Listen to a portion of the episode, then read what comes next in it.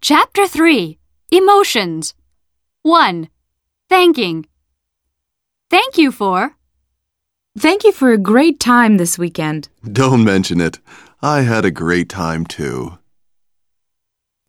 I really appreciate. I really appreciate all you've done for me over this past semester. Not at all. I really enjoyed helping you. How can I ever thank you? Would it be better if I went along with you to the hospital? Would it? How can I ever thank you?